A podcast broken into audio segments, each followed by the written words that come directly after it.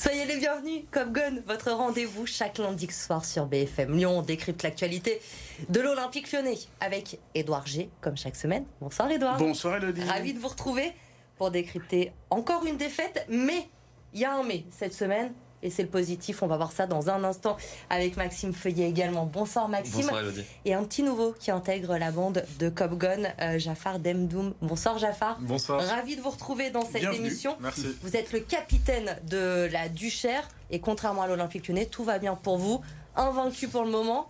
euh, leader du championnat. Il y a la Coupe de France qui arrive ce week-end aussi pour euh, la Duchère. Bref, faut donner votre vos, vos bonnes ondes à, à l'OL. Là, hein. faut y aller parce Ouais, que on en a besoin, euh, puisque la fin de semaine a encore été rocambolesque pour l'Olympique lyonnais. Jeudi, Fabio Grosso est remercié deux mois et demi après son arrivée. Pierre Sage assure l'intérim, un nouveau directeur sportif qui arrive, David Friot.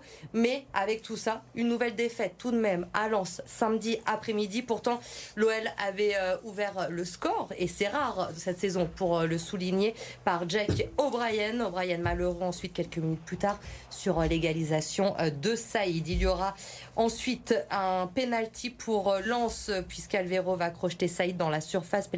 Penalty pardon, transformé par Frankowski. O'Brien toujours égalise pour l'OL mais dans la foulée Frankowski il va aussi de son doublé. Lens s'impose 3 buts à 2 et Lyon reste dernier de la Ligue 1. On écoute les réactions d'après-match au micro de Jean Baumel.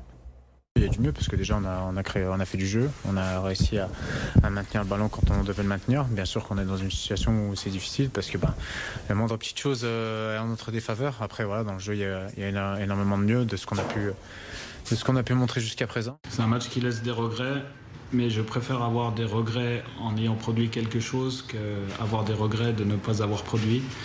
Et donc j'ai la conviction qu'on peut, euh, sur cette base, changer des choses encore pour améliorer, c'est-à-dire être plus constant dans notre concentration, être plus constant dans nos intentions, être plus constant dans la performance globale, si vous voulez, de manière à ce que la bonne prestation se transforme en un point, puis trois points, et surtout un enchaînement de points, parce qu'on a besoin de points pour se sortir de cette situation-là.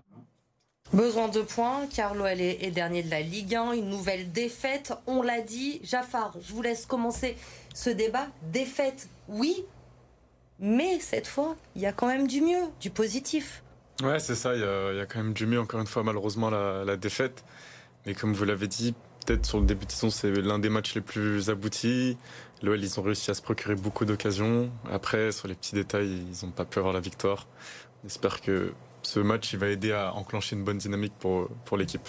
Une défaite, Maxime, mais est-ce que l'espoir est, est un petit peu revenu? Est-ce que l'Olympique lyonnais vous a fait plaisir euh, à- en voyant ce match C'est ce, que je- c'est ce que disait Jafar, c'est sûrement le match le plus abouti de l'OL depuis, euh, depuis le début de saison. Ça va faire euh, 13 ou 14 journées maintenant de Ligue 1.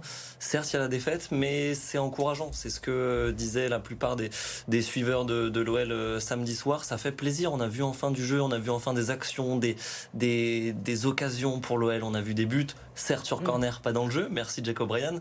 Mais c'est encourageant. Maintenant, Mm. il faut capitaliser là-dessus pour Marseille. Encourageant, c'est ce qu'on a marqué, Edouard. Une défaite encourageante. Mais moi, je me souviens, j'ai travaillé à une époque sur une autre chaîne avec euh, Habib Bey qui était consultant. Il me disait non, une défaite ne peut pas être encourageante. Ça ne va pas ensemble. Mais moi, j'ai travaillé aussi avec Vincent Moscato sur RMC, qui tout au long de la montée en puissance du 15 de France, avant qu'il gagne euh, les tournois destination, parlait de défaites encourageantes. C'est pour ça qu'il y, a de- il y a de quoi nourrir.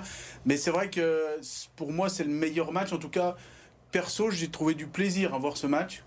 Euh, voilà.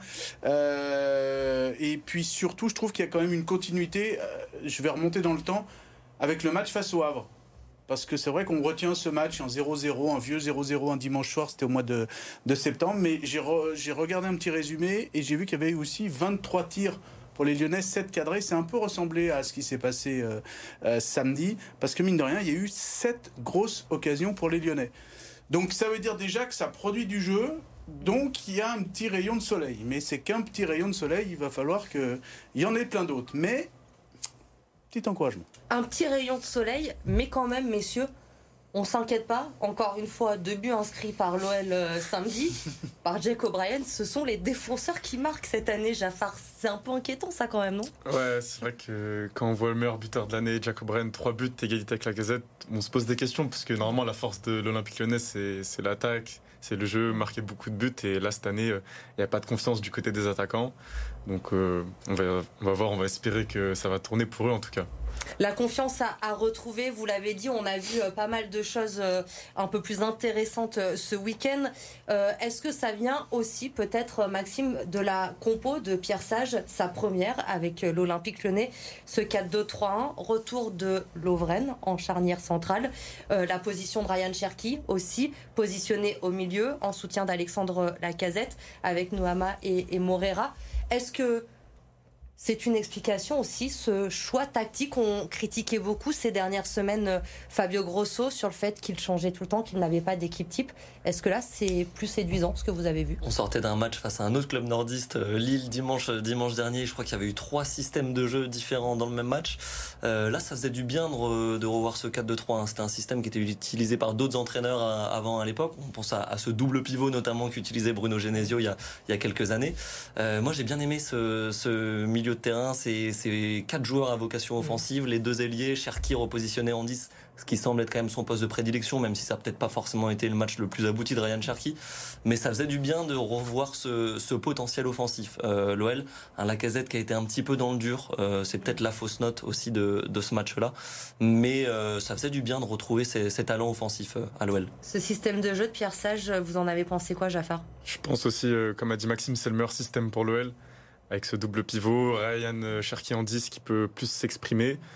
Après, euh, là, c'était que son premier match, donc euh, il faut un temps d'adaptation, bien sûr, puisque depuis le début d'année, ils ont connu beaucoup de systèmes, surtout avec l'arrivée de Grosso. Donc, on va voir ce que ça va donner sur les prochains matchs. Justement, vous, le, joueur que, vous êtes aujourd'hui à la Duchère, vous êtes passé par l'Olympique lyonnais, par le, par le SCO d'Angers. Comment on s'adapte quand on est joueur On les a beaucoup critiqués, les joueurs de l'OL, en disant que voilà, c'est un peu facile de tout mettre sur le dos de l'entraîneur. Mais quand on change comme ça, quatrième entraîneur depuis le début de la saison, avec les, intérims, un coach, Fabio Grosso, qui changeait de système de jeu à chaque rencontre, c'est compliqué aussi, non, quand on est joueur? Non, ouais, vraiment, c'est compliqué. Euh, quatre coachs depuis le début de saison, ça veut dire que les systèmes, tactiquement, les mises en mm. place, il y a tout qui change, les compos les joueurs, c'est pas les mêmes équipes, donc euh, tous les joueurs n'ont pas la confiance du coach. On sait pas qui joue, qui joue pas. Il n'y a, pas vraiment de cadre cette année, donc euh, c'est vrai que pour un joueur, c'est compliqué de tout le temps changer, tourner comme ça. Et un Ryan Cherky, Edouard, donc positionné en meneur de jeu, son poste de prédilection, et qui dit à la mi-temps on a retrouvé de la liberté. Les mots sont importants aussi, ce mot de liberté, à croire que les joueurs euh, vivaient, on va pas dire un enfer, mais que c'était compliqué avec Fabio Grosso. Bah, souvenez-vous ce que je vous disais, il, euh, il parlait beaucoup. Alors certes, c'est souvent les Italiens qui parlent beaucoup, mais euh, il enfin, je vais parler sous ton contrôle, mais il était là à les séances qu'on voyait, à toujours les replacer, à toujours être là, à être sur leur dos. Donc euh, moi, il y a même pendant les matchs, hein, il était toujours debout sur le bord de la touche à parler. Et vous imaginez à l'entraînement. Donc en fait. Bah euh, oui, donc on attendait un peu, bon, qu'est-ce qu'on fait? On se regarde vers le, Et puis après, il y a les cadres qui, qui étaient mis sur la touche, on en a beaucoup parlé. Hein, J'ai même utilisé le terme du salon de bricolage un petit peu euh, avec Fabio Grosso lors de ces sept matchs, 21 titulaires différents. Donc plus personne ne savait, n'avait de boussole, plus personne ne savait comment jouer. Et puis, quelques, encore une fois, ils étaient un petit peu saoulés. Et là, liberté, Ryan Cherky l'a dit, Pierre Sage aussi en conférence de mm. presse. Et moi, je vois euh, des cadres remis, parce que mine de rien, il faut quand même de l'expérience dans ces moments-là, de la liberté, un discours simple, et qu'est-ce qu'on a? La confiance. Voilà. Et comme l'a dit euh, Pierre Sage en conférence de presse ce matin, il fallait, euh, parce qu'on l'a titillé un petit peu sur cette confiance, comment en 48 heures, en deux séances, il a réussi à leur donner. Bah voilà, on l'a parlé, on est allé sur des choses simples, et puis dès la première action, parce qu'on a vu le centre de Morera là, euh, eh bien, la, tête plutôt de Morera sur le centre de Clinton Mata, eh bien, ces promesses sont devenues des preuves. Mm. Et donc là, tout de suite, presque dans la première action, ils ont vu qu'ils pouvaient faire des choses.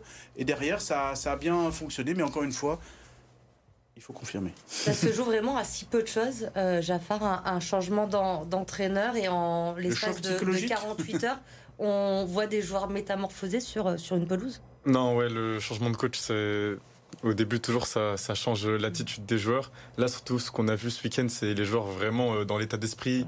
Tout le monde était à fond, tout le monde avait l'envie d'avancer. Et ils ont produit, euh, voilà, on a, on a vu un jeu de l'OL euh, mieux par rapport au dernier match, donc c'est encourageant. Mais après, on peut se poser la question pourquoi ils l'ont fait le 2 décembre et pourquoi ils ne l'ont pas fait le 26 novembre, six jours avant? Mais peut-être parce que justement, il y avait euh, peut-être un vrai problème euh, Fabio Grosso, non, Maxime? On sentait que les joueurs étaient un petit peu dans le dur avec Fabio Grosso, justement ce manque de repères. Euh, on voyait un, un, Alexandre Lacazette sur le banc aussi. Je pense que c'était la fin de l'histoire, la fin du chapitre. Ça veut dire aussi certaines choses. Des Yann tout ça, ça fait des cadres ça on a revu ce, week-end. Et Ryan Cherky, bien évidemment. Alexandre Lacazette qui s'est exprimé chez nos confrères de, Prime Video à la fin de la, rencontre. Je vais le citer. J'ai toujours eu du respect pour le club. J'entends beaucoup de choses. Je préfère ne rien dire. Je pense que le directeur prendra la parole bientôt et j'espère que les gens comprendront mieux ce qui s'est passé plutôt que de mettre la faute sur les Lyonnais et les cadres de l'équipe. Edouard, parce qu'effectivement, il s'est dit beaucoup de choses, notamment que ces cadres de l'équipe lyonnaise ne voulaient plus de, Fabio Grosso, qu'au final c'était un petit peu eux qui faisaient la loi, que c'était même eux peut-être qui allaient euh, choisir le, prochain entraîneur. Là, Alexandre Lacazette euh, attend aussi qu'il y ait des prises de position de la direction et qu'on remette l'église au centre du village Oui, parce qu'en fait, c'est des périodes qui sont toujours bizarres. Alors, d'une certaine manière, fantastiques à travailler pour nous, parce que quelque part, beaucoup de gens nous parlent, mais il y a une cacophonie plus vous rajoutez une nouvelle fois, mes amis, les réseaux asociaux, les réseaux sociaux, qui vous, qui vous euh, euh, transmettent un certain nombre d'idées reçues. Donc, on, euh, Lyon, Lacazette, Tolisso, Cacré, Lopez, c'est quoi? Le gang des Lyonnais, tout de suite. Et en fait, le gang des Lyonnais, oui, alors ça a une connotation. Mais pas eux qui décident. Mais c'est pas c'est pas forcément eux qui décident, c'est pas forcément eux euh, qui veulent quitter le navire, etc. Donc après, il y a, beaucoup d'interprétations et tout ça, ça vous charrie un, un certain nombre de, choses et on n'arrive pas trop à, s'y retrouver. Et là, tout à l'heure, vous avez parlé de David Friot qui est arrivé en mmh. tant que directeur sportif. Donc, euh, on l'a croisé ce matin à, l'entraînement et en gros, on lui a dit, bah, enfin, l'entraîneur ne va plus être seul il y aura une, voix portée par quelqu'un d'autre et il n'a pas dit non. Euh, on voit aussi cet après-midi que Laurent Prudhomme a officialisé sur X de sa, venue. Euh, voilà, on pensait que ça allait être au mois de février. Tout est avancé. On est en train de restructurer. Voilà, on est en train de restructurer. Le problème, c'est que c'est comme avec euh, depuis le début avec John Textor, c'est qu'il y a toujours six mois de retard. Voilà. Donc on, a, on a perdu six mois. Alors est-ce que dans la chasse au maintien, ces six mois vont pas être rédhibitoires, mais en tout cas, au moins à partir de maintenant, il y, a un, directeur pour les affaires, il y a un directeur pour le sportif. On va voir après Juninho comment il va fonctionner par rapport à tout ça. Un entraîneur qui est là. c'est qui revient comme conseiller, mais il y a un cap qui est fixé. Il y a un cap qui est fixé. Et peut-être euh, l'Olympique Lyonnais qui euh, un peu de chance dans tout ça, Jafar, parce qu'effectivement, on le sait, il va falloir aller le chercher, ce maintien. Mais on ne gagne pas. Mais l'avantage, c'est que Clermont et Lorient, juste devant, gagne pas non plus. Donc finalement, l'écart reste encore euh, mince euh, entre ces trois équipes. Non, c'est sûr qu'il y a encore la place. Il reste encore beaucoup de matchs. On n'est même pas encore à la trêve. Voilà, l'OL, il y a de la qualité, on le sait tous, mais c'est un problème de confiance depuis le début de saison. Donc euh, voilà, on espère que ça va tourner, que les joueurs ils vont faire en sorte de, revenir. Hein. Pierre Sage, il a annoncé en intérim seulement jusqu'à Marseille, peut-être Toulouse, ça pourrait bouger. Maxime, en tant que supporter de l'Olympique lyonnais, vous avez envie de voir qui s'asseoir sur le banc de l'Olympique lyonnais? Sampaoli, il a été évoqué, Tudor, le retour de Bruno Genesio en tant que lyonnais. Est-ce qu'on a envie de voir revenir Bruno Genesio? Ma réponse, elle est simple. L'entraîneur qu'il faut pour l'instant à l'OL, c'est Pierre Sage. On a déjà 4 entraîneurs dans 13 matchs. 4 entraîneurs en 13 matchs, énorme. Pierre Sage, un match convaincant. Euh, alors certes, il y a la défaite. Là, on est en train de s'enthousiasmer un petit peu. Faut quand même rappeler qu'il y a la défaite au, bout du match et au bout des 90 minutes. Mais Pierre Sage, laissons-lui du temps. Il est passé par le Red Star euh, en tant qu'adjoint d'Abibay. Il connaît aussi le club depuis longtemps. Il avait des beaux résultats aussi euh, à, Chambéry ou à, ou à Bourg-Perona euh, il, y a, quelques années. Laissons-lui du temps. On a vu une belle équipe de lance qui est menée par un Franck Hez peut-être euh, Franck Hez qui, mm, mm. sortait pas non plus d'Amérique du Sud ou, ou d'autres grands clubs. Laissons peut-être du temps à Pierre Sage. On verra après Toulouse. Si ça fait 6 points sur 6, laissons-lui du temps. Jafar, on laisse du temps à Pierre Sage Ouais, faut absolument laisser du temps. Là, comme on a dit, en 48 heures, l'OL, ils ont fait le meilleur match de la saison. Donc, euh, et en plus, il a utilisé des, bons mots, il a mis en confiance les joueurs. Donc, je pense que la meilleure solution pour l'instant, c'est de laisser du temps à Pierre Sage. Alors, faut pas oublier derrière Pierre Sage, Jérémy Bréchet qui est un ancien de. Et je vous parlais du match du Havre. Jérémy Bréchet était dans ce staff. Je vous parlais du match du Havre, l'entraîneur en chef à l'époque, c'était Jean-François Vuillet euh, de l'académie. Donc en fait, plus Rémi Vercoute qui euh, est lyonnais chez Lyonnais. C'est pas pour faire un gang des Lyonnais, c'est pas pour faire de l'ADN. Mais il y a, mais il y a un moment donné où il y a des choses qui se sortent d'un petit peu de, de ces têtes-là qu'il faut utiliser. Est-ce que le match de samedi a pu convaincre en haut lieu à l'Olympique Lyonnais de revoir un petit peu ce qui était envisagé et de laisser peut-être un peu plus de temps à Pierre Sage au lieu de se précipiter et de faire venir un nouvel entraîneur? Alors moi ce que je sais depuis le début c'est que Pierre Sage a une énorme cote au sein d'Eagle Football. Vous savez, la mhm. structure euh, générale, c'est quelqu'un qui publie beaucoup sur les réseaux sociaux, sur sa page LinkedIn, etc. Et aux yeux d'Eagle, euh, c'est intéressant parce que ça expose euh, de façon euh, professorale, on va dire, mais lui, il a aussi la possibilité, je le connais un petit peu, de faire passer ses idées. Encore une fois, avec l'aide de Jérémy Bréchet, avec l'aide de Jean-François Vuillet, on a vu aussi pour sur les coups de pied arrêtés qu'il y a une autre tendance parce que ce sont les, analyses vidéo qui ont donné ces, ces informations-là. Donc ce sont des gens qui se connaissent, c'est pas qu'une seule personne. Et si on remet encore quelqu'un qui va tout révolutionner, au moins jusqu'à Noël, il pourrait euh, rester du coup jusqu'à Noël. Pourquoi pas en tout cas au moins ce mercredi. On voit pas d'ici dimanche comment ça peut changer. Puis après imaginons deux victoires. Après c'est difficile. Moi je me rappelle d'un changement comme ça à Saint-Etienne. Euh, Christophe Galtier prend la place d'Alain Perrin en attendant que Luis Fernandez arrive. Luis Fernandez n'est jamais venu. Et Christophe mm. Galtier, on connaît la suite. Il a gagné des mm. choses avec Saint-Etienne, avec Paris, avec Lille, parce qu'un numéro 2 peut devenir un bon numéro 1. Ça va être agité encore dans les prochaines semaines. Vous restez avec nous, les top flops à suivre dans un instant. À tout de suite.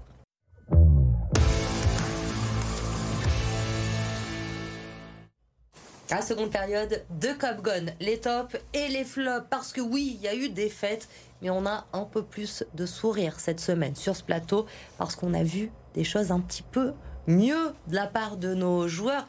Edouard m'écrivait à la pause en disant c'est sûrement la meilleure première période de la saison que j'ai vue avec les Lyonnais. Et du coup, et j'annule mon rendez-vous lundi matin chez l'ophtalmo.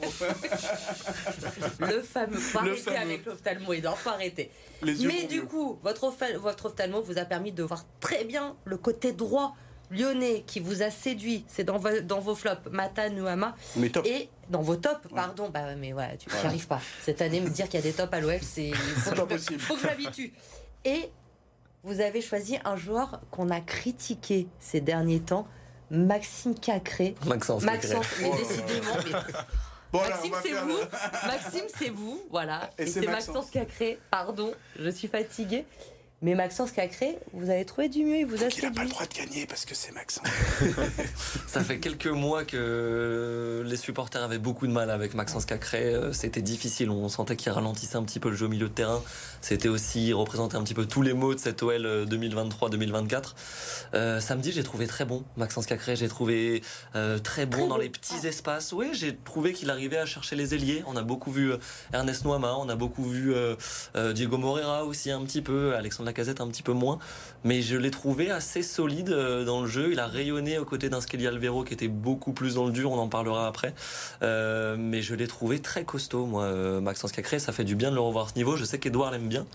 C'est une scène que je ne pensais jamais voir. Edouard, vous allez vous devoir vous défendre mm. face à votre chouchou. Vous ne l'avez pas choisi. Vous, c'est le côté droit de l'OL qui vous a. Oui, mais il m'a apporté, Maxime, une, une corde à mon moulin, parce qu'il me parlait de, de balles à Ernest. De l'eau à mon moulin, non De l'eau à mon moulin, j'ai dit quoi La corde, La corde au moulin, on complètement paumé. Euh, ouais, parce que tout simplement, faut qu'on faut qu'on tout qu'on fasse, mais le problème, c'est qu'on est en direct. Euh, un cadre, Clinton Mata, et un, une pépite, un futur grand, mais qui est jeune, Ernest Nuama. Et j'aime bien ce côté droit parce qu'il y en a un qui était entreprenant, qui était saignant, et puis l'autre, donc ça c'était plutôt le défenseur, euh, Clinton Mata, et euh, Ernest Nuama, le Ghanéen, lui qui, était, qui a beaucoup brassé, qui a beaucoup cherché, qui a beaucoup dédoublé, qui a beaucoup demandé le, le ballon.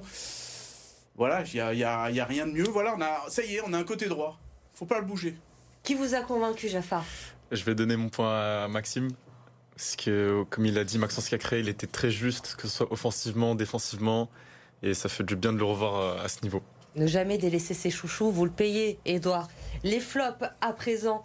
Euh, Skelly Alvero pour vous, Edouard. Jafar, c'était son retour, on l'a dit. Il vous a pas complètement séduit, euh, Dejan Lovren en défense? Non, il m'a pas séduit malheureusement parce que je trouve que malgré que ce soit son premier match, il a beaucoup d'expérience. Voilà, ça fait partie des cadres. Et après, sur le troisième but, il est un peu fautif et je ne l'ai pas trouvé rassurant dans ses interventions et même dans ses relances. Donc pour moi, c'est un petit flop. Beaucoup moins de risques pour vous. Non, il y a beaucoup moins de risques. facilité cette ouais, semaine. cette fois-ci, j'ai Skelly Alvero, euh, lui qui est né le, jour du premier titre de l'OL, le 4 mai 2002. Bah là, il a clairement été euh, à vous face, allez les chercher face, à Lens, face à Lens, exactement. Euh, des approximations, des irrégularités. Alors c'est vrai que le penalty, bon, à vitesse réelle, il y est, à vitesse avec les, les, ralentis, il pas. C'est sévère, mais bon, il est voilà, il perd des ballons. Euh, je sais bien que Fabio Grosso l'aimait bien, ben, Pierre Sage l'aimait bien aussi parce qu'il l'a titularisé. Mais là, clairement, il a fait 62 minutes euh, où c'était le, carrément le maillon faible. Maxime. Je suis obligé de, rejoindre Edouard sur, sur Scali Alvero. Il y a ce penalty qui fait mal, il y a des ballons perdus, il y a une glissade aussi à un moment qui est, euh, qui est assez lunaire. c'est triste de le voir à ce niveau-là. On espère qu'il sera quand même un petit peu meilleur dans les prochains matchs.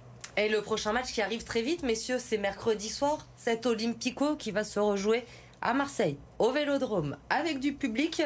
Est-ce que c'est le meilleur match finalement, Jafar, pour décrocher cette victoire, confirmer ce qu'on a vu à Lens?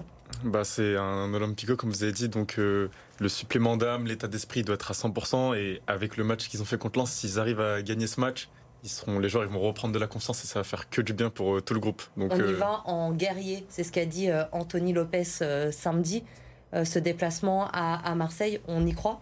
On y croit et le mot guerrier est, d'autant plus bien choisi, enfin est vraiment bien choisi quand on sait ce qui s'est passé il y a quelques, il y a quelques semaines à Marseille et je pense que les joueurs ils doivent avoir ça en tête. Il faut se nourrir de ça, il faut se nourrir de ce match à Lens aussi pour y aller, ramener les trois points. C'est possible, on n'a pas un très grand Marseille non plus en ce moment. Ramener les trois points et avant euh, un match ce week-end à la maison face à Toulouse, faire six points dans la semaine, ce serait. Euh, ce serait parfait. Et surtout, déjà, ces trois points, ce serait symbolique parce que Lyon automatiquement quitterait la dernière place. Ouais. Voilà, c'est peut-être accessoire, mais en tout cas à Marseille, ce serait pas mal. Après, confirmer face à Toulouse, parce que c'est vrai qu'il y a un mini championnat, vous l'avez dit tout à l'heure, entre Montpellier, Toulouse, Strasbourg, Lorient, Clermont et l'OL. Il faut pas être dans les deux derniers, il faut éventuellement aller chercher cette place de barragiste. Donc, euh, au niveau de ce mini championnat, recoller dès maintenant, ce serait pas mal. Allez, on y croit. Mercredi au Vélodrome. On en reparlera évidemment la semaine prochaine. Et on fait un point sur les autres résultats du week-end. C'est mitigé.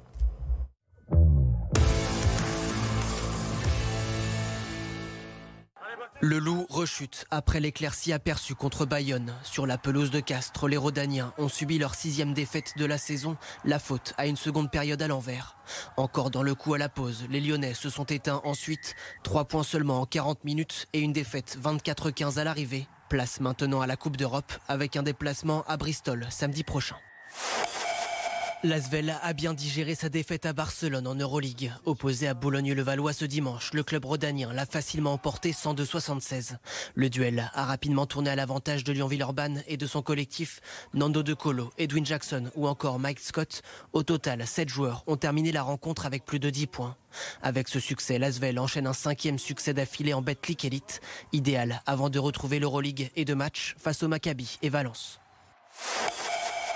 De son côté, l'Asvel féminin poursuit sa remontée en championnat avec une quatrième victoire consécutive. Face à Saint-Amand, le début de rencontre est pourtant dominé par les nordistes. Les Lyonnaises sont menées 45-38 à la pause, mais finissent par renverser le match. Grâce notamment aux 18 points de Gabi Williams, l'Asvel s'impose 80-62 et pointe à la cinquième place au classement. Allez messieurs, on est encore sur la corde au moulin. Promis, la semaine prochaine, on a remis nos idées en place avec Edouard.